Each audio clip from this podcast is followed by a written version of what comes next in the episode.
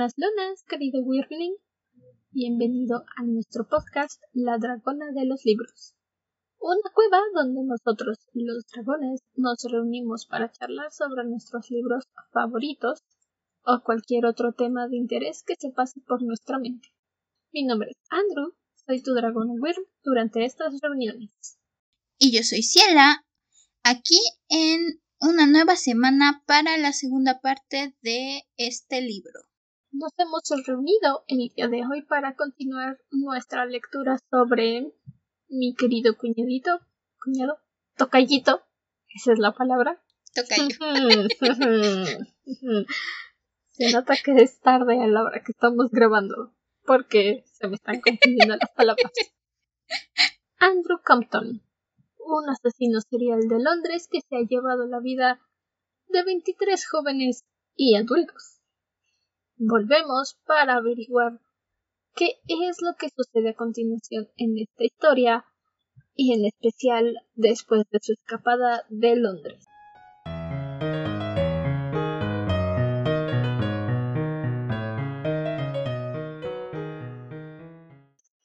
La semana pasada conocimos a los que serán nuestros protagonistas de esta historia, Andrew, Jay y Tran.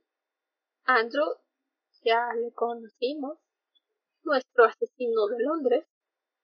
Jay, que también es un asesino, pero él es originario de Nueva Orleans. Y Tran es un vietnamita nacido en los Estados Unidos que vive de igual manera en Nueva Orleans. Con estos capítulos que leímos el día de hoy, que son del 5, del 5, del 6 al 10, ¿sabes? ¿Ya ven? 6 al 10. Todo se me confunde en la noche. Todo se me confunde. En estos capítulos conocemos al exnovio de Tran, Luke, que también pasa a ser uno de los protagonistas que forman parte de la historia. La semana pasada mencioné que recordé a Tran así nada más apareció en la historia porque esa primera lectura que tuve del libro lo dejó muy marcado en mi mente. Y cuando empezaron a hablarme de Luke fue como si me preguntaran ¿te acuerdas de Perenganito? fulano de tal que estudiaba contigo en la secundaria? No. Borré de mi disco duro cualquier suceso ocurrido en secundaria. De nuestros protagonistas, Luke no tiene una presencia. Bueno, lo que pasa creo es que Andrew y Jay tienen muchísima chispa, muchísima presencia y Tran toma un lugar importante para Jay, al menos donde vamos. Y es fácil que las personalidades de estos tres personajes que ya tenemos te coman un poquito a Luke. Entonces sí es es entendible que digas, ah, de veras él también estaba por aquí. Sí, especialmente porque en nuestros primeros cinco capítulos de lectura no lo mencionan de esta forma. No le dedican capítulos específicamente a su forma de pensar, a sus sentimientos, a sus emociones es un personaje de fondo dentro de las explicaciones de Tran. Él dice, sí, fue mi exnovio, fue mi primer novio, fue el primer hombre con el que tuve relaciones, al fin de la historia. Realmente hasta que no avanzas al siguiente capítulo, al menos durante estas sesiones de lectura, no te das cuenta de que es parte de los protagonistas, que, a decir verdad, no, no los culpo en cierta forma, pero digo, si ya nos presentaste a tres protagonistas en cinco capítulos, ¿por qué no mostrar al último por ahí en medio? Es una opinión general de estas divisiones que tenemos de lectura. No, no es que el libro esté avanzando muy lento, la verdad es que tiene un avance muy bien, muy decente. Sí, es es un libro chiquito. También son 157 hojas, creo, 15 capítulos. Entonces, hasta eso, creo que ahí fue un poco también el cómo cortamos los capítulos nosotras o cómo fue nuestro corte. Porque realmente, considerando la extensión, el capítulo 6 no es tan tarde para presentarte a un personaje. Incluso Tran lo conocemos, pero lo conocemos muy brevemente. Su, su, su capítulo, el momento en que conocemos a Tran, es muy chiquito comparado con lo que sabemos de Andrew y de Jay. Entonces, creo que así como nos han venido presentando la historia, el orden de protagonismo vendrían siendo Andrew, Jay, Tran, Luke. Entonces, de igual forma, así como lo están pintando, Luke es probablemente alguien que hasta el final de la historia es donde va a empezar a, a lo mejor a interactuar más con los demás elementos. Así que es entendible que quede por ahí volando un poco y te lo presenten hasta después pues ni tan hasta después.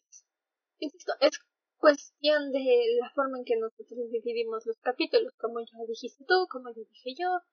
Fue más que nada cuestión de nuestra división. Tiene un muy buen avance, la historia, muy buen ritmo, todo. Que, por cierto, esta es la parte sin spoilers. La semana pasada tuvimos una introducción al a la inspiración de Andrew Compton, el asesino serial. Ahora sí, regresamos otra vez. Mitad sin spoilers, mitad con spoilers.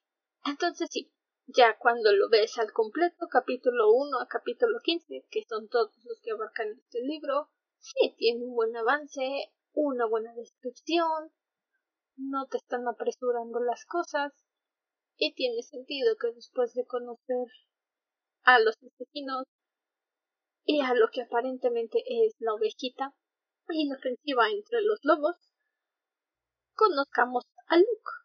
Sí, es como el orden en el que van interactuando estos personajes con la historia. Que creo que es un poco lo que tiene este libro. Esto no es como, digamos, la canción del cuco donde estabas intentando descifrar el misterio y los secretos y decir, mmm, ¿qué está pasando aquí? El arte más íntimo te relata una experiencia, es el camino para ir conociendo a los personajes, sus pensamientos, sus oscuras moralidades y deleitarte ante sus interacciones entre ellos y cómo van chocando. Entonces, dentro de esto, tiene sentido que primero conozcamos a los que primero chocan. Pues más que los que primero chocan, creo que son las figuras de más importancia. Sí, no sé si Luke vaya a cobrar más importancia en la última parte, pero sí, hasta el momento realmente Luke ha sido más un paréntesis. Podría interpretarse como la piedrita en el camino. No es un gran obstáculo, pero por la forma en la que describen su obsesiva y tóxica relación con Tran, nos dan a entender que podría ser una piedrecita por ahí. Si no prestas atención, a lo mejor te tropiezas, pero no te caes completamente. También nos muestran esta parte de la relación que tienen Tran y Jay. Se nos mencionó de manera muy rápida que Tran se sentía atraído por Jay, pero todos ahí por donde él vive decían que era rarito que nada más tomaba fotos, pero no iba más allá. En lo normal. Era el raro de la colonia. Pero aún así a Jay le llamaba a Jay. A Tran le llamaba la atención. Y aunque se siente un poco forzada esa parte en la que Jay dice, bueno, ok, let's do this, también de cierta forma lo entiendes porque, bueno, no es un hombre que vive en sus cinco sentidos completamente, tiene su sexto sentido de asesino, entonces, de alguna forma, comprendes por qué su reacción es así, porque de repente dice, no, no voy a hacerlo, no me van a obligar, y en un momento dice, bueno, está bien, ¿qué más da? Hay que sucumbir a las tentaciones del mal. Sí, el, el encuentro entre Tran y Jay es, es una lucha, es yo al menos así lo vi, es más que nada la lucha de Jay. De decir, mmm, sí quiero, pero no, no, no, no debo. Mmm, pero sí, sí quiero. No, no debo. Sí, sí quiero. No, no debo. es, es, la verdad es que es muy interesante ver este pleito interno que tiene. Porque incluso ya nos lo dijeron desde los primeros capítulos. Jay ya estaba atraído por Tran, ya decía, mmm, si me llamas la atención, me gustaría hacer lo que suelo hacer contigo, pero al mismo tiempo es riesgoso. Eres un chico de por aquí, me es más fácil que sepan o que alguien ubique que entraste a mi casa. Entonces, tampoco quiere tomar ese riesgo. Entonces es un es una batalla entre el deseo y un poco el raciocinio de decir, no, aquí no deberías meterte. Son parte, podría decirse, de sus contradicciones, porque en realidad no son contradicciones, son sus reglas para mantenerse a salvo, para evitar problemas. No va a negar que también encuentra linda la actitud de Tran. Es joven, es inocente, pero conlleva un gran riesgo para él, que no le gusta simplemente acostarse con alguien y echarlo patitas en la calle otra vez. Entonces sí, Jay tiene esta pequeña lucha contra sus reglas, más que de intereses contra sus reglas, porque sí quiere decir que sí, pero evidentemente decir que no es más importante. Sí. Él sabe y lo menciona. Que para Tran es como si le dijera no sea así, pero ahorita no, joven, intente más tarde. sí, Tran me dio un poco de decir, ay, niño, no, no sabes la que te salvaste porque Jay sabe que si termina las cosas con Tran, va a tener que terminarlas, lo sabe. Sabe que no va a aguantar simplemente pasar el rato y mandarlo de regreso. Sabe que si sigue en este camino va a terminar matándolo, va a terminar haciendo lo que suele hacer. Y entonces le, le corta en medio de todo, le dice, no, ¿sabes qué? Búscale, no, no quiero nada. Y para Tran es que le corten en seco. Y el hecho de que menciona Lo peor asunto es que de por sí, que Tran ni siquiera entiende y Tran está diciendo de hecho un momento lo que le dice ah, sí, haz lo que quieras, lo que quieras. Y mi cabeza dijo, no, no sabes con qué te estás firmando, no digas eso, no. La salvadota que te diste aunque estés todo decepcionado. Porque sí, él no entiende por qué de repente todo iba muy bien y de repente le dijeron, quítate. Y de repente le dijeron, ¿sabes qué? No. Y aún más doloroso porque nos dice Trank que realmente no ha tenido relaciones con nadie desde su rompimiento con Luke, que fue alguien muy importante, fue su primera experiencia y que sentía que iba a ser siempre una mancha o siempre iba a estar la sombra de Luke y cuando sintió que, ah, no, sí, sí puedo volver a tener algo sin, aunque no esté con Luke y Jay le corta todo de sopetón. Entonces, no ayuda a la confusión que tiene el pobre Lo peor del asunto es que cuando eres No estoy diciendo que yo lo sea. Digo, leí este libro cuando la verdad, honestamente, no me agradaba el yaoi para nada. Las relaciones homosexuales entre hombres para mí me ponían muy incómoda. Valga la ironía, no tenía problemas con el Yuri. Cuando yo leí este libro, me sentí muy mal por Tran. Y dije, pobrecito, qué mala onda, y estaba todo prendido, puesto y ofrecido, y le dijeron, ¿sabes qué? No. Muchas gracias, pero no. Vístete. Y ya al leerlo otra vez, ya como una persona que se gastó cuatro días de una semana viendo videos de 30 segundos en la aplicación de tapas para comprar capítulos de un cómic que costaban 300 tintas de gay, me ofendo me duele y me dan ganas de agarrar a Jay por la oreja y decirle a ver, esas cosas no se hacen, es grosero, ¿te gustaría que te dejaran aquí con las ganas? No, ¿verdad? pórtate bien. Te prendes, Dale al niño lo ya aprendiste quiere. el boiler, ahora te metes a bañar. Pero no. Lo deja. No. Dice, ya gasté gas. Ya gasté dinero. No me voy a bañar. Y apaga el boiler. Sí, es un momento, Esas cosas no se hacen. Simplemente no se hacen. digo, al final dije, ok, se dio una salvadota y no se dio cuenta. Pero pobrecito, Cero. sí es un... Ya tenían hasta el condón puesto, ya estaba todo. Y nada más de la nada le dijo, no, quítate, búscale, hazte para allá. Y ya ni interés muestra, porque una vez que lo rechaza, ¿Sabes qué? De humor. Vete a bañar. que de por sí Tran está en una situación. Y Tran ya tiene sus problemitas de autoestima, de amor. Con todo esto de que su familia lo desechó. Pero bueno. Tran. Y sus pequeñas situaciones mentales. Sí. amor propio.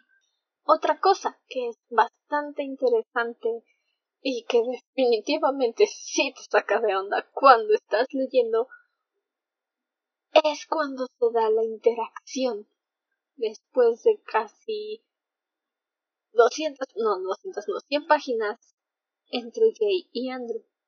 Sabes que se va a dar. No es spoiler, no es adelanto, sabes que se va a dar. Te los están presentando por una razón. En algún momento tenían que encontrarse. Y cuando lo hacen, te deja esta sensación de Titanic. ¿Quién es el iceberg y quién es el bote? Hasta que te das cuenta que ambos son icebergs. Y en lugar de chocar y repelerse como sucedió con el Titanic, es como si ese frío que tienen ambos los pegara momentáneamente. No sé si me estoy dando a explicar muy bien, pero sabes que su relación, la forma en la que te explican cómo se atraen mutuamente, es como si dejaras prendido el comal y en lugar de ponerle tortillas, pusieras un alambre. A ver qué pasa.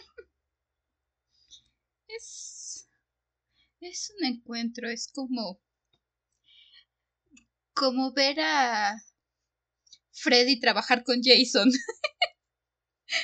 es el ejemplo más obvio que se me ocurrió. Bueno, esos dos los traen de broma todo el tiempo. No, es una broma, pero. no, por favor, busca algo mejor. Tienes algo mejor que eso. el pingüino y el acertijo. Lo siento, me obsesioné un rato con Gotham. Ándale, ¿ves? Como si Sí, tenías es- algo mejor. No, no, voy, voy a empezar con esa pareja y me obsesionó, así que. como Freddy con Jason, o sea. Esos ya son más burla Sí. que otra cosa. Pero así es. Dos personas peligrosas que tienen gustos. Lo mencioné el capítulo pasado. Son como dos caras de una misma moneda. Y es una colisión que estás esperando ver. Y más que verlos colisionar. Bueno, son las dos cosas. Los quieres ver colisionar, quieres ver quién ganaría de entre los dos, pero al mismo tiempo quieres ver qué pueden hacer juntos. Como diría Yan Chan en uno de sus diálogos cuando le llevan a la oficina del consejero estudiantil. ¿Es la traducción? Sí, creo que sí. Creo que sí. A la oficina del consejero. Both of us can make sweet dreams. Sin. Simplemente necesitas ver la sinfonía en la que se van a entonar los dos. Y desde los primeros capítulos lo empiezas a, eh, a sospechar y lo empiezas a ver la forma en que ambos pueden chocar, la forma en que ambos pueden encajar. Y tiene tanto potencial. Y no decepciona, la verdad. No decepciona para nada. El, el ver este encuentro entre ambos. Esta lucha. Y al mismo tiempo este como dices, esta conexión que sienten. Decir, mmm, ¿quién es el iceberg? ¿Quién es el barco? Uy, creo que los dos eran icebergs. Cuidado con los barcos. cuidado barcos porque van a ser destruidos. Y es parte de las cosas que más llaman la atención de este libro. De las cosas que más te dejan pensando sobre las posibilidades. En cierta forma es bueno, en cierta forma es malo, pero ese es todo el punto. Eso hace que valga la pena sentarte a leer, pegar el libro hasta tu nariz y de repente retroceder diciendo, espera, ¿qué acaba de suceder? Sabes que es una buena lectura cuando de repente avientas el libro de tu nariz. Sí. Cuando te sumerges tanto y de repente dices, ¡ay! ¿Qué pasó? y eso, sobre todo, tiene mucho este libro. Te, te atrapa. La verdad es que la forma en que la, la autora, creo que es autora. Sí. Sí, es autora. La autora lleva la narración, te atrapa. Lo decía el capítulo pasado. El capítulo pasado me costó trabajo, tuve que regresarme para tomar notas porque me leí de corrido.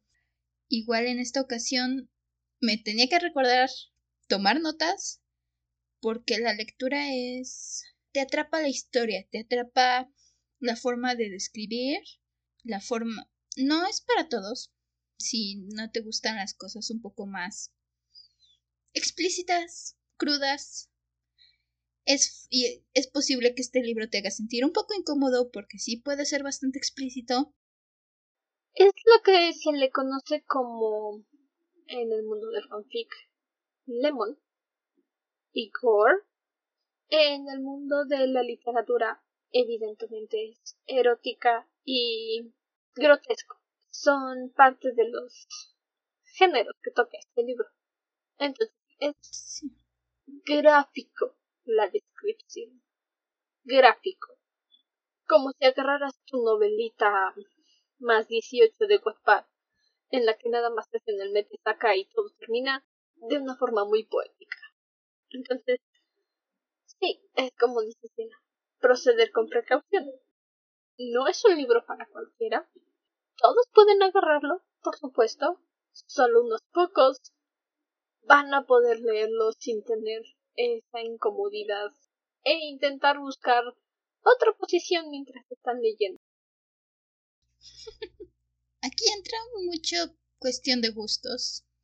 Si, si no te gustan ese tipo de descripciones, como, como dice Andrew, si no te gusta el erótico o el grotesco, la descripción de tripitas, de relaciones, este libro es un no para ti. Pero si te gustan este tipo de cosas, es una lectura muy, muy buena. Una gran forma de describir todas estas partes que no siempre son muy... No es sencillo escribir este tipo de historias y no es sencillo hacerlo de una forma que te atrape, que te haga sentir con los personajes e incluso que te haga decir Sé que esta persona es una horrible persona, pero no me importa. La apoyo o me agrada como personaje porque es un personaje muy interesante y la forma de describir las cosas es no sé la palabra que decirlo apasionado es muy poético no es es muy fácil cuando escribes este tipo de géneros que las descripciones terminen siendo más incómodas y más extrañas a realmente pintar el escenario y que aún así te atrape la historia. Y Poppy lo logra perfectamente. Realmente la historia te atrapa, las descripciones te atrapan y quieres saber qué está pasando. Y otra de las cosas que es importante mantener en consideración cuando estás escribiendo erótica y al mismo tiempo una historia de asesinos sin remordimientos y sin moral. Es que puedas conservar los dos separados porque son cosas distintas dentro de un mismo contexto que puedas controlarlo con esa pasión, con ese romance que tienen ellos hacia la muerte, que es lo que nos une, y que tú, como lector, puedas encontrar las escenas que evidentemente deben de ser apasionantes, apasionantes y hasta tú mismo digas por favor, ya, háganlo, sean felices, coman enfrente de los pobres, por favor. Ajá, eres el pequeño Steam con tus cabecitas de personaje. A ver, bésense. Poppy logra hacer eso con unas palabras poéticas, con pocas descripciones y tenerte ahí con el libro golpeado en la nariz. Ya, bésense. Es más, ni siquiera el bésense, el decir, ya se van a encontrar, ya se van a encontrar, quiero ver este choque, por favor, por favor, ya, ya se van a ver, voltea, velo, ya. Te emocionan las posibilidades. Entonces, logra que saber qué va a pasar es lo peor, porque no sucede ah. tan rápido como te gustaría. Sí, y el que lo veas venir y digas, ok, puedo ver hacia dónde vas. ¿Podemos llegar al punto, por favor? Quiero ver cómo pasa. No. Tienes que esperar como los demás mortales. Ush. y ok, para poder quejarnos muy bien de todo lo que duele y todo lo que no duele, pasamos a nuestra sección de spoilers. Empezamos con un diálogo, un renglón, una frase. Todavía me hace reír, lo siento. Es que conocemos a Luke. Este capítulo con el que entramos de nuevo a la lectura es Luke quejándose de que Tran lo dejó, que Tran no lo ama, no dejó que le contagiara su VIH y no se quiso morir con él, y es miserable. Te lo mereces, Luke, honestamente. What's wrong with you, boy? Pero, antes de que se me vaya, empezamos. Y está esta frase de que en sus estudios médicos le dijeron que estaba escaso de sus células blancas T, linfocitos T. No sé tú que estás escuchando en tu casa, en tu camita, tu sillón, transporte, oficina, Oficina no creo, pero donde sea que estés escuchando los sábados que salen los episodios. Yo, como persona amante de la biología, obsesiva, nerd, y que ya no me considero otaku porque ya no veo tanto anime como antes, no puedo evitar asociar estas palabras, linfocitos con el anime At Work. Lo siento mucho. No lo puedo evitar. Es instintivo. Es una muy buena serie. Aprendes mucho del sistema inmunológico. Aprendes mucho de todo. Y me puse muy, muy triste. Porque básicamente no tienes linfocitos T en tu cuerpo. Y tienes muy pocos. You're dumb. Básicamente, no tienes ejército defensivo. Los linfocitos son la última línea de defensa en el cuerpo. Y si tienes pocos de esos, bien podrías levantar la bandera blanca y rendirte a la existencia, porque... Bye. Bye.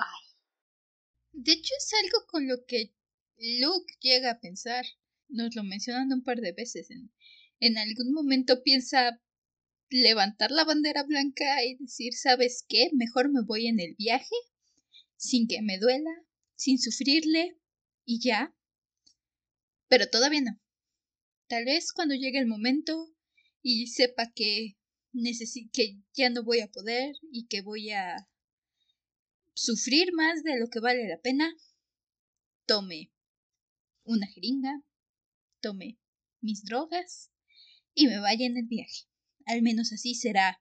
No será doloroso, será rápido, y ni lo voy a sentir. Lo peor del asunto es que el tipo no quiere irse solo. A fuerzas se quiere llevar a Tran con él. Si tan solo tuviera el valor de decir, ok, me voy solo, va, ok, respeto tu opinión, pero no, el tipo es tan necio con que se quiere llevar a Tran con él. Por eso te votaron. Por eso mismo te votaron. Por tóxico. Luke está a nada, está a tres pasos de volverse un asesino. O sea, está cuando Tran nos dice Tran que cortó con, con Luke porque despertó y Luke tenía una jeringa con su sangre para infectarlo mientras Tran estaba dormido. Y entonces Tran dijo, ¿sabes qué? Bandera super hiper roja, yo de aquí me voy. Y Tran, debo decir, tiene... Y nos lo dice el mismo, le atraen los hombres peligrosos.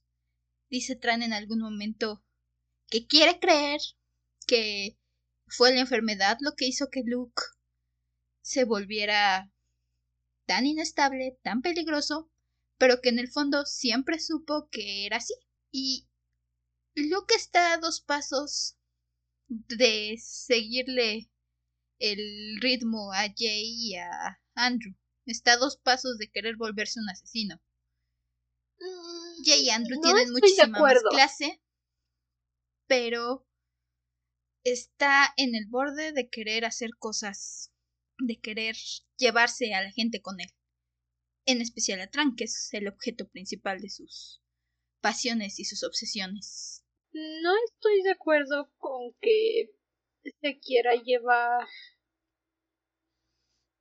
a otras personas o que esté a dos pasos debe ser como Luke y Tran, como Jay y Andrew, perdón, simplemente porque no tiene esa falta de moral.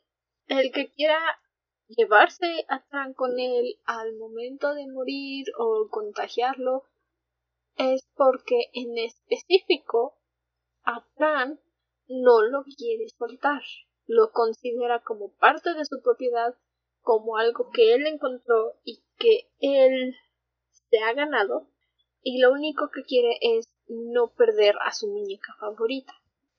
Entonces no creo que vaya a llegar a ese punto de humanidad, porque, de acuerdo a mis estándares, a mis creencias, no hay nada más humano que el hecho de matar, por matar. Eso que digan de que es inhumano, no. No hay nada más humano que asesinar por el simple hecho de tomar una vida. De acuerdo a mis creencias, no están obligados a pensar igual que yo. Todo el mundo es libre de tener ideologías. Y Luke no quiere llevarse a Tran por el simple hecho de hacerlo, sino porque si se va, va a tener que irse con aquello que más aprecia. Esa es su obsesión tóxica. Es su trauma, por así decirlo. No tener a Tran sujeto por la correa. Se le escapó, se le rompió. Como quieras verlo. No está llegando a ese punto de matar por matar. Puede ser. No lo sé. Yo sobre todo lo siento por dos partes. Una es un parrafito muy pequeño donde Luke nos dice literalmente que hay una parte que había querido que Tran muriese no ya siquiera con él, sino en lugar de él. Quería llevarse a Tran e incluso quería que Tran muriera antes que él. Esa es una. Y la otra es Luke tiene participa en un programa de radio sobre el VIH y en este programa, cuando lo vemos hacer el programa, empieza a hablar de un doctor que aparentemente les inyectaba de su sangre a, a sus pacientes y lo pinta de un modo muy... dice, sí, está mal, pero imagínalo, imagina cómo sería y empieza a hablar de esto en su en su programa de radio de una forma que casi casi quiere incitar a la gente a, que lo haga. pone el punto y dice, mm, llámelo demencia, de hecho literalmente así lo dice, le dice, llámalo demencia sidaca, sidaica, algo así dice. Pero imagínate que pudieras hacerlo, casi incita a la gente, pero se echa para atrás.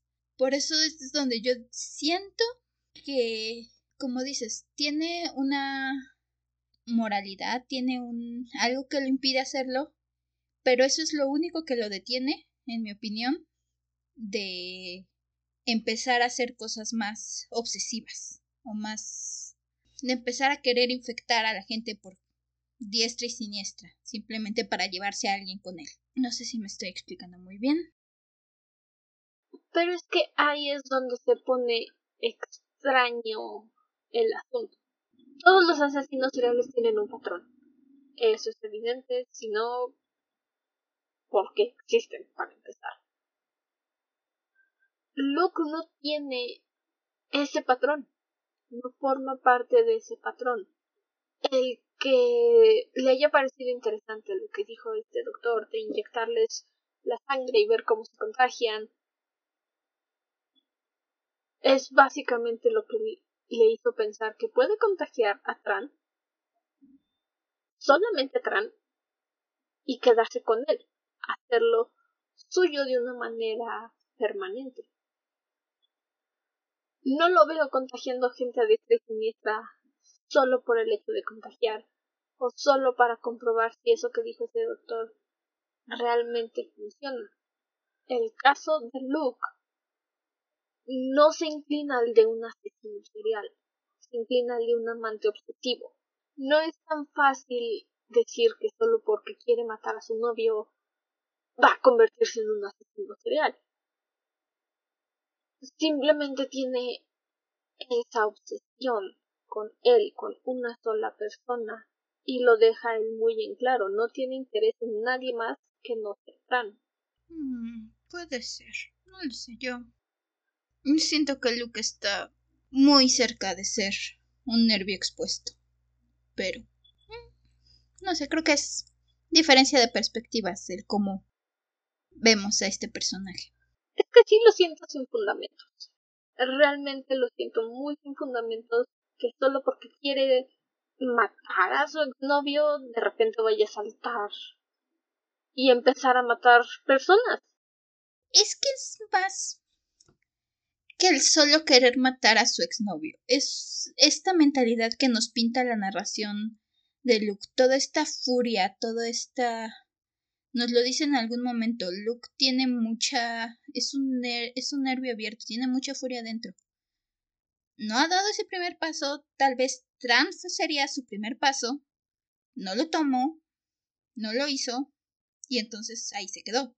Pero tiene un tipo, tiene una forma de analizar a la gente. En algún momento nos describe cómo era antes de conocer a Tran, cómo se acercaba a los chicos y es muy similar, la verdad, la forma en que decía, mm, me gustan así y así, me voy a acercar, no me interesa que pase, conoce a Tran, se obsesionó y no lo sé, a mí es no es solo el hecho de que quiera contagiar también a Tran, es la personalidad y la forma en que nos lo describen que a mí me hace decir, tú estás a nada de perder la chaveta y querer llevarte a la gente contigo. Pues bueno, esa es tu opinión.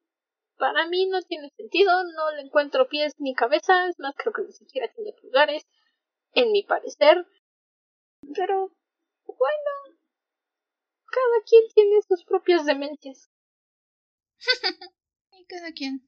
Pasando de look, Vemos a Tran, como ya habíamos dicho, fue a casa de Jay para pedirle asilo político porque lo echaron de su casa y no tenía donde quedarse. Y entonces como Jay le pidió dejarse tomar unas fotos, el pequeño Tran dijo, bueno, pues voy a su casa, dejo que me tome unas fotos y luego pues a ver qué pasa y si hacemos el fantástico pues qué bien. Pero va y toca. Y tiene este pensamiento de cualquier persona que va a visitar a su crush y tiene miedo de que le rechace y toca el timbre y dice, por favor, estente, por favor que estés en casa, por favor que estés en casa, por favor que estés en casa. Le contesta Jay y le dice, ¿qué quieres? A lo que Tran responde, ¿puedo pasar? Y Jay, que todavía tiene a Fidel en su casa, por ahí regado, responde, um, inténtalo en media hora, joven. y Tran dice, ok, bueno, este, voy a ir a llenar mi sistema de cafeína. Regreso en una media hora. ¿Ok? Ok. Y si visualizara a un asesino correr por su casa agarrando bolsas de basura, cloro, desinfectante y cualquier otra cosa que usen para limpiar la sangre, no es la escena más divertida de este libro. No sé qué sea. No tengo idea qué sea. Pero ver a Jay corriendo de aquí para allá, limpiando, escondiendo, buscar dónde meter sus cosas, además de parecerme adorable, es divertido. Es básicamente ese momento en el que tu mamá te dice limpias la casa antes de que regrese y de repente te das cuenta que va a regresar y pasas corriendo por tu casa aventando todo debajo de los sillones para que no se vea. Es eso, es la versión homicida de eso. O cuando te dice no se te olvide meter la ropa porque va a llover y empieza a chispear y te dijo tu mamá no, si metiste la ropa, ¿verdad? Y entonces sales corriendo, jalas todo del tendedero y regresa así, mamá, claro que sí, me tiene ropa, ¿cómo crees? Soy responsable. Incluso el, el hecho de que Jay dice que normalmente era un arte, le gustaba disfrutarlo, tomarse tu tiempo, pero ahorita no tenía tiempo, entonces lo hace todo rápido, rápido, rápido, rápido, que no vea nada, que no vea nada. Y dice que no puede darse la libertad de disfrutar, de tener sus momentos íntimos con las tripas, con los intestinos, con la sangrecita, meterse adentro de la piel como se hacía antes que mataban animales en el bosque congelado y se metían para no morir congelados. No. Necesita limpiar porque va a tener visita. Creo que dejé una mano por aquí, déjame la echo rápido a la bolsa de basura. Algo así como barba azul. no dejen, en vez de regresar y decir, ya no me faltó nada, es cuando la escoba, es cuando eh, Jay regresa y dice, ah, no me faltó una mano, un piecito, una gotita de sangre. No, uy, está la taza con drogas. Bueno, es solo la taza, no se va a dar cuenta de que está solo la taza. Se dio cuenta de que era solo la taza. Parte es, es divertido. No tengo idea de por qué, pero es muy divertido. A lo mejor sea cuestión, como digo, traumas de cada quien, locuras de cada quien. Pero para mí es muy divertido. Me encanta. Es una escena que sí, a mí, a también me dio mucha risa. Y el hecho de que todavía termina y pone velitas para ocultar los olores de cuerpo y todo. Y se sienta así como en el sillón, así como de, no pasó nada. Estoy aquí en el silloncito escuchando música. Ni idea que estoy escuchando, pero estoy escuchando música, la la la. Yo no maté a nadie. Ay, sí, ¿cómo estás? Aquí casual, solamente organicé un poco mi casa para que no me vieras la ropa regada. Es que estaba algo sucio y tenía que limpiar porque pues iban a haber visitas, de modo que dejaba cochino. Y como Tran está medio tontito, le dice, ah, ok, lo entiendo. Gracias por preocuparte por el invitado industrial. Ay, Tran, Tran. Empiezan a hablar. Tran escucha a Luke hablando en la radio. Se enoja, explota un poquito. Y dice, ah, cada quien sus manías. y luego Tran le explica, no, pues es que es mi exnovio y estaba loco y hacía esto y hacía el otro. Y ahí todavía dice, ah, cada quien sus manías. Y es cuando Tran literalmente se le echa encima y le dice me gustas, me atrae, hagamos el fantástico. Y dice, adentro de su cabecita. eh, no, no me meto con niños locales porque alguien me va a buscar. Por favor, vete. Pero es evidente que le gusta y le atrae. Sí es. Y tiene esta lucha, como ya dijimos, de contradicciones con sus reglas, de si quiere, no quiere, si le da, no le da pues, Ah, Es grosero prender el boiler y no meterte a sí, es. Puedes literalmente ves a Jay pasar de no, bueno sí, no, bueno sí. Tran no se lo hace más fácil. Tran que está decidido a que quiere estar con Jay esa noche porque todo le ha ido mal ese día y quiere acabar bien y acabar con Jay.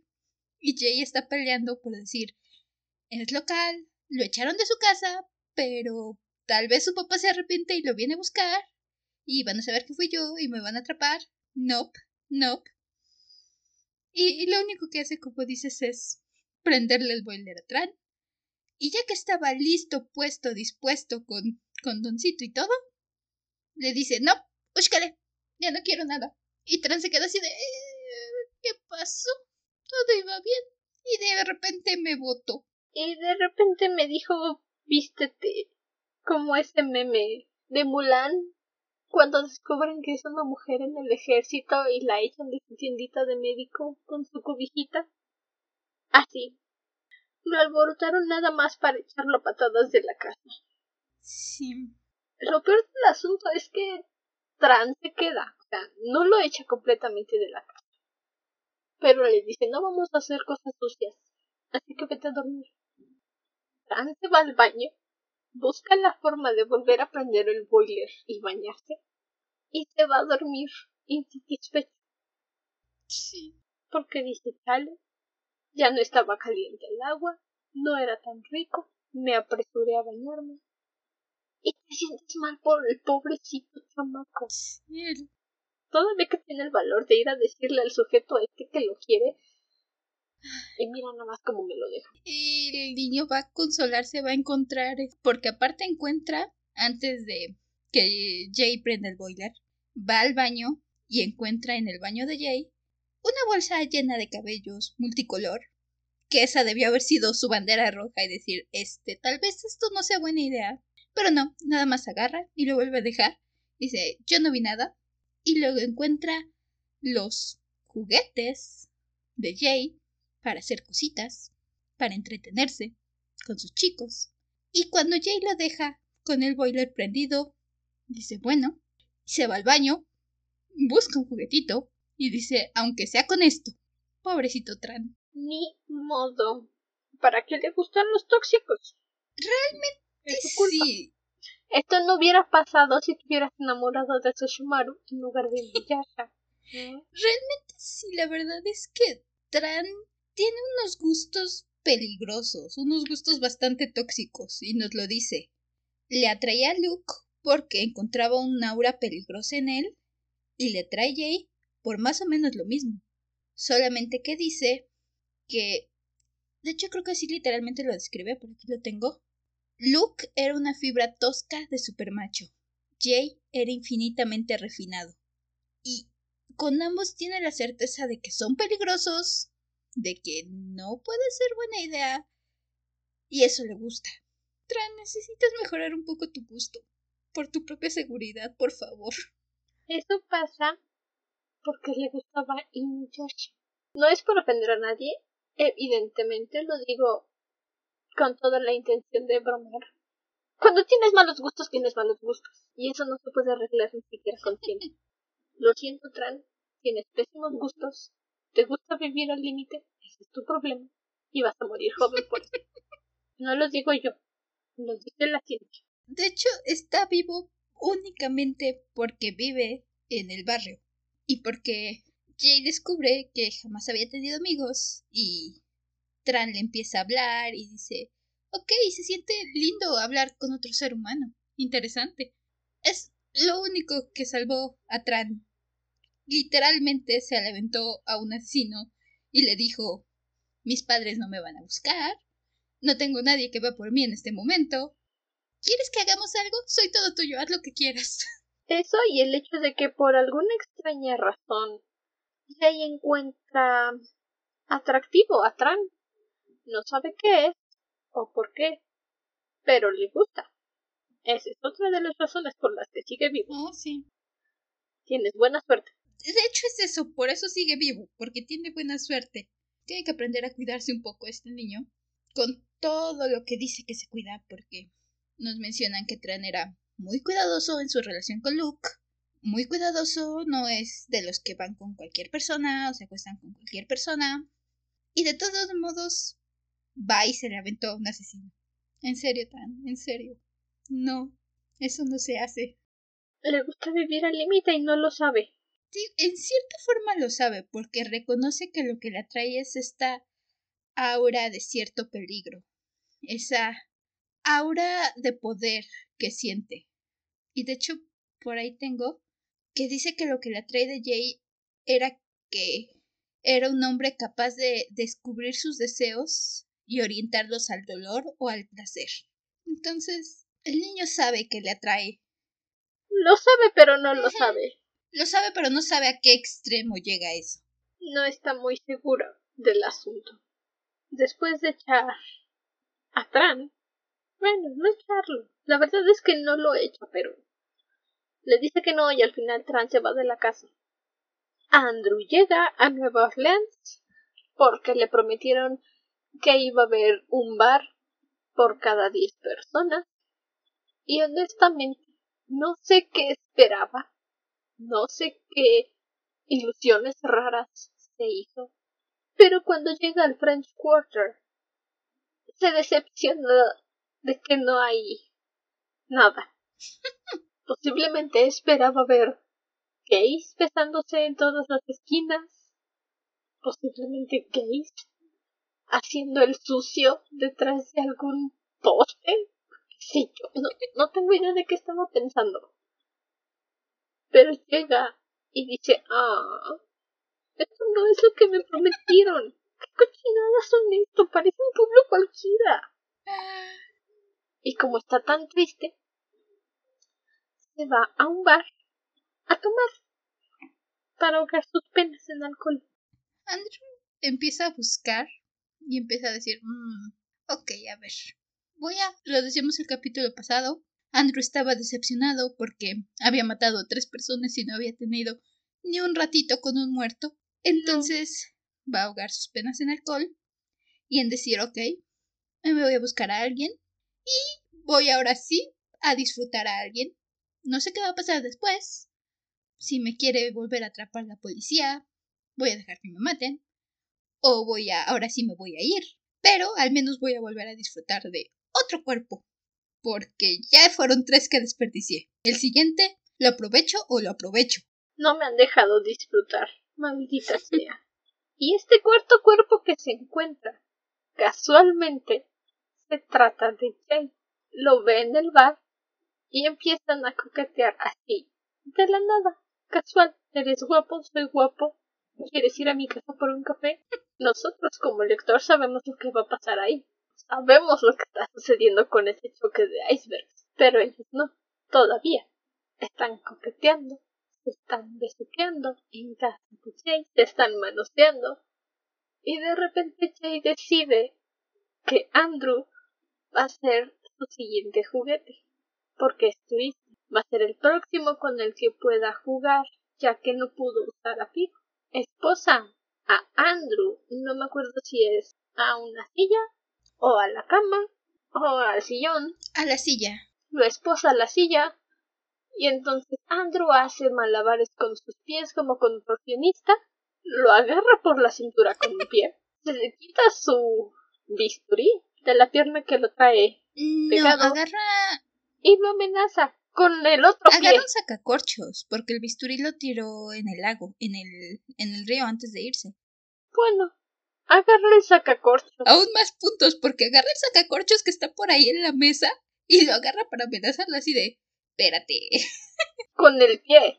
Y lo tiene pegado en el cuello. Y es como de a ver, a ver, a ver, papi. ¿Con quién crees que estás tratando? Quítame estas cosas de encima. Ahora. Y Jay dice, ah, sí, por orden de este quién? Del huésped eterno, papi. Obviamente no le dice eso, pero si le dice, no sabes con quién estás tratando, así que suéltame, pero suéltame ya. Este, este encuentro es... Tienen un momento de... A ver quién puede más, quién tiene... quién logra intimidar más al otro. Andrew gana, por supuesto. Y cuando Jay suelta a Andrew, tienen este intercambio de superioridad, este intercambio de poder. Y al final dicen, bueno, ¿lo hacemos o no lo vamos a hacer? Ah, mira, por mí no tengo problemas con que lo hagan. Es más, por favor, háganlo. Me dejaron con ganas hace dos capítulos. Por favor, te lo suplico, hagan algo. Porque no puedo con esta tensión. Este encuentro es increíble porque aunque ellos no se den cuenta, tú como lector, desde el momento en que cruzas miradas, te das cuenta cómo ambos están midiéndose el uno al otro. Estos primeros momentos entre ambos es una lucha constante de poder. Es Jay invitándole una cerveza a Andrew, es Andrew diciendo, ok, me tomo la cerveza, pero no voy a tomar más porque no quiero ponerme en desventaja por estar demasiado ebrio. Se van a la casa de Jay y es Andrew diciendo, mmm, ok, me estoy metiendo en su terreno. Sí, todavía puedo con él. Jay le ofrece una, creo que le ofrece whisky o algo así, probablemente también con la idea de poner un poco de, de droga o algo así para hacer las cosas más fáciles, y Andrew le dice, no, no, gracias, estoy bien, no tomo nada. Constantemente están peleando por el poder. Jay intenta seguir su rutina, hacer lo que hace normalmente con sus chicos, y Andrew constantemente le está poniendo la traba de espera. No, no me la vas a aplicar. Y como dices, cuando Jay lo esposa a la silla, Andrew le dice, ¿con quién crees que estás tratando? ¿Te crees que soy una de tus chicas francesas? Pues no. a mí no me haces tan fácil. Y Jay dice, ah, interesante. Andrew le dice, ahora dame la llave, suéltame. Y entonces agarra a Jay, saca una cabeza del congelador, le pone, pone la llave dentro de la cabeza y le dice, a ver, agárrala. Y Andrew, ¡osh! Ok, a ver. Y se pone a sacar la llave de la cabeza todavía se Creo que se la mete en la boca. Se la mete en la boca. Y se la pone ahí en la mesa y le dice, bueno, ahí tienes tu llave. Y Andrew está como de, no tengo tiempo para estos juegos infantiles. Todavía tiene los pies libres, entonces bien pudo haber agarrado la cabeza con una mano, ponerle entre los pies, meterle la mano en la boca, pero no, es elegante, es un caballero inglés. Y entonces abre la boquita, agarró la llavecita, entonces como de, y se quitan las esposas. Todavía se queja porque no le gusta que esté congelado. No le gusta la muerte congelada. Sus muertos le gustan fresquitos. Calientitos. Lo dice así como, dice, ay, no. Es como si hubiera agarrado una bolsa de té instantáneo y le hubiera dicho a Andrew, toma, es la hora del té. ¿Qué, qué pasa? ¿Qué chingados le estás dando al caballero? Y cuando Andrew hace eso de agarrar la llave de la cabecita así nomás, ahí también tiene este, oh, this is no normal man. Mm, me gusta. Esa lucha de poderes es fantástica. Insisto, no es como el choque del iceberg y el Titanic. Es doble choque de icebergs. Y están viendo cuál tiene más fuerza de hielo. Es fabuloso todo estas primeras interacciones hasta el momento es ha sido mi parte favorita del libro porque es este constante tira y afloja entre ambos hasta que llegan a este entendimiento de ok, ok, me agrada y Jade le dice ¿quieres ver mi cobertizo? y lo invita a pasar a su cobertizo donde tiene sus cuerpos y Andrew dice mm, ok, quería un cuerpo tal vez pensaba matarlo yo mismo pero a caballo dado no le debe ser diente a ver presta. Y Andrew todavía entra como diciendo, ¡ay, qué lugar tan sucio! ¿Podrías limpiar un poquito, sabes? Hay que tener respeto por los muertos. Estas dos caras de la moneda, el sadismo de Jay y el querer hacer las cosas, el disfrutar el cuerpo de Andrew, y entonces encuentran cierto punto medio entre ambos y decir, mm, ok, me agradas. Creo que podemos llegar a un acuerdo. Creo que podemos llevarnos bien, pero hay que discutir esto más a fondo en mi habitación después de ti. Hubo un momento, debo confesar que me, morí de la risa, porque Andrew dice que no está seguro como que hacía tanto que no, no estaba con una persona viva, que ya no sabía cómo reaccionar. ¿Cómo comportarse? Sí, dice, oh, ok, este, ¿cómo, ¿cómo se hacía con un vivo? Solo sé hacerlo con los muertos. Este, ¿Cuál es el proceso?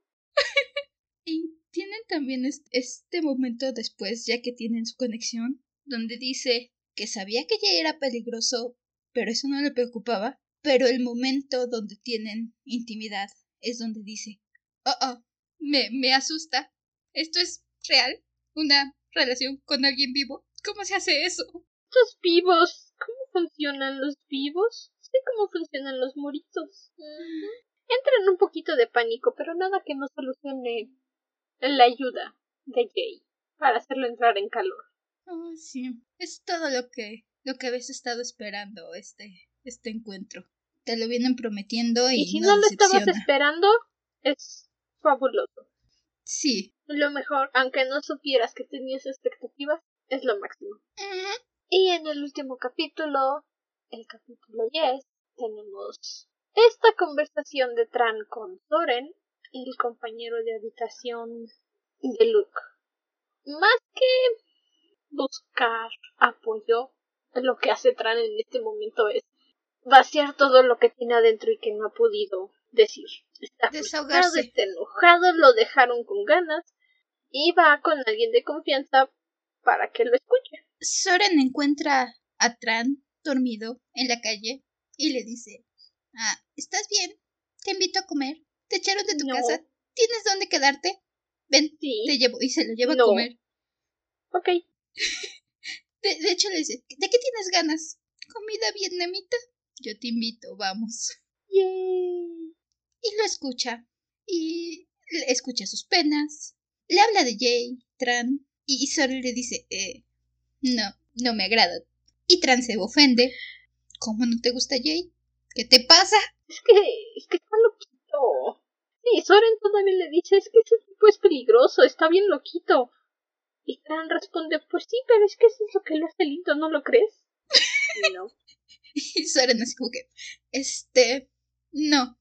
¿Estás bien? ¿Tienes dónde quedarte? Eh, no. Tran está muy loquito. Tiene muchos problemitas. Y no lo sabe. Sí, no sabe cuántos conflictos tiene en la cabeza y cuánto peligro atrae. Creo que ni siquiera es consciente de lo cerca que estuvo de morir. Ese es el punto. Está decepcionado y no es consciente de lo cerca que estuvo de morir. Todavía se ofende, todavía defiende a, Jay. Y Soren está nada más así como que... ¿Estás bien? ¿En serio? ¿Quieres un tecito? Compi, eso no es sano. Soren está siendo un buen amigo y Jay no se deja tener un buen amigo. Tran. Tran, él, lo siento, ya sabes, es de noche. Sí.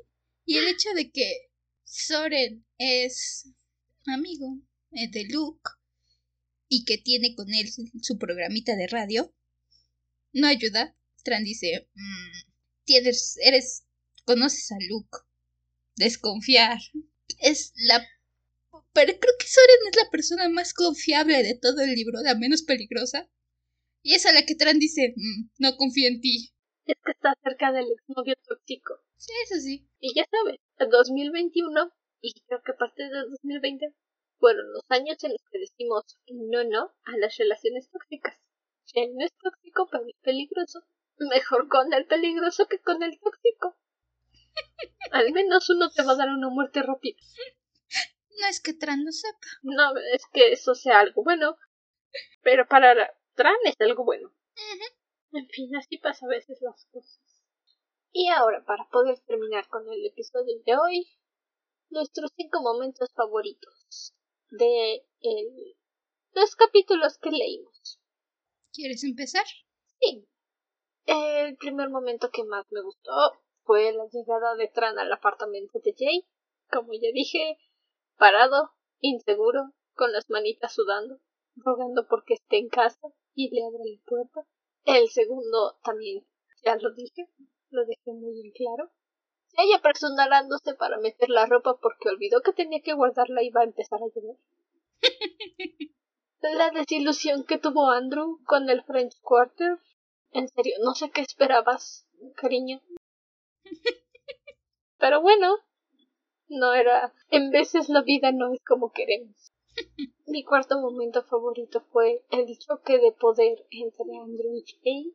Estos dos asesinos coqueteándose, tentándose, preguntándose si va a hacer su siguiente cuerpo y por supuesto Andrew como toda una diosa en perro amenazando a Jay con los pies. Queen. Muy buenos. ¿Y los tuyos?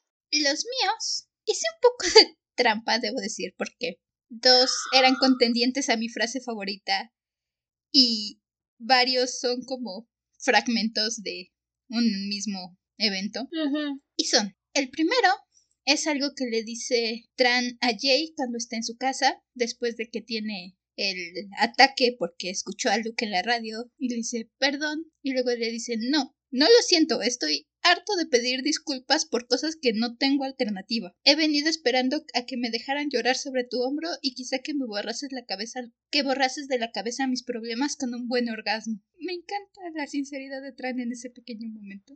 sorry, baby. Sí. Se dejaron con las ganas. Pobrecito. El siguiente son cuando Andrew y Jay se coquetean en el bar y luego Jay va por otra cerveza y Andrew tiene que ir al baño y entonces se encuentran en el baño y Jay dice, ay, creí que te había ido. Y Andrew dice, no, aquí estoy solo, tenía que ir al baño. Es este, coqueteo que tienen en el baño y es donde dicen, ¿quieres ir a mi casa? Bueno, me, me encanta esta interacción. Sí. El siguiente, concuerdo, ese juego de poder entre Jay y Andrew en casa de Jay, fascinante, me encanta, es la mejor parte de toda esta sección, la verdad. El cuarto es cuando Andrew tiene el sacacorchos en el cuello de Jay y entonces le saca una gotita de, de sangre y entonces Jay le pregunta ¿quién eres? y dice toqué con los dedos la gota escarlata de su cuello, los llevé a mis labios y probé su sangre por primera vez. Soy tu pesadilla. ¿Creías que te habías librado de las pesadillas ahora que te has convertido en una? Ah, esa casi se lleva mi frase favorita. En serio, la tuve que poner en momentos favoritos porque no podía dejarla fuera. Es fácil, es increíble la forma en que Andrew le, le, planta a Jay decir, por favor, niño. ella mataba cuando tú todavía estabas en pañal. Casi, casi. Básicamente. Y el último es la conversación de Soren con Tran. Soren llegando y diciéndole, ven, te invito a comer. Háblame de tus traumas. Necesitaba un amiguito. Sí. Mi frase favorita fue justamente durante este enfrentamiento de pies. Jay permaneció quieto. ¿Qué es lo que quieres? ¿Qué es lo que quería? Te suplico recordar que el hombre tenía un objeto filoso apuntando su garganta. Mi amor no estaba acostumbrado a preguntas puedas. ¿Qué demonios crees tú que quiero? Toma tu joyería de regreso. No va conmigo para nada.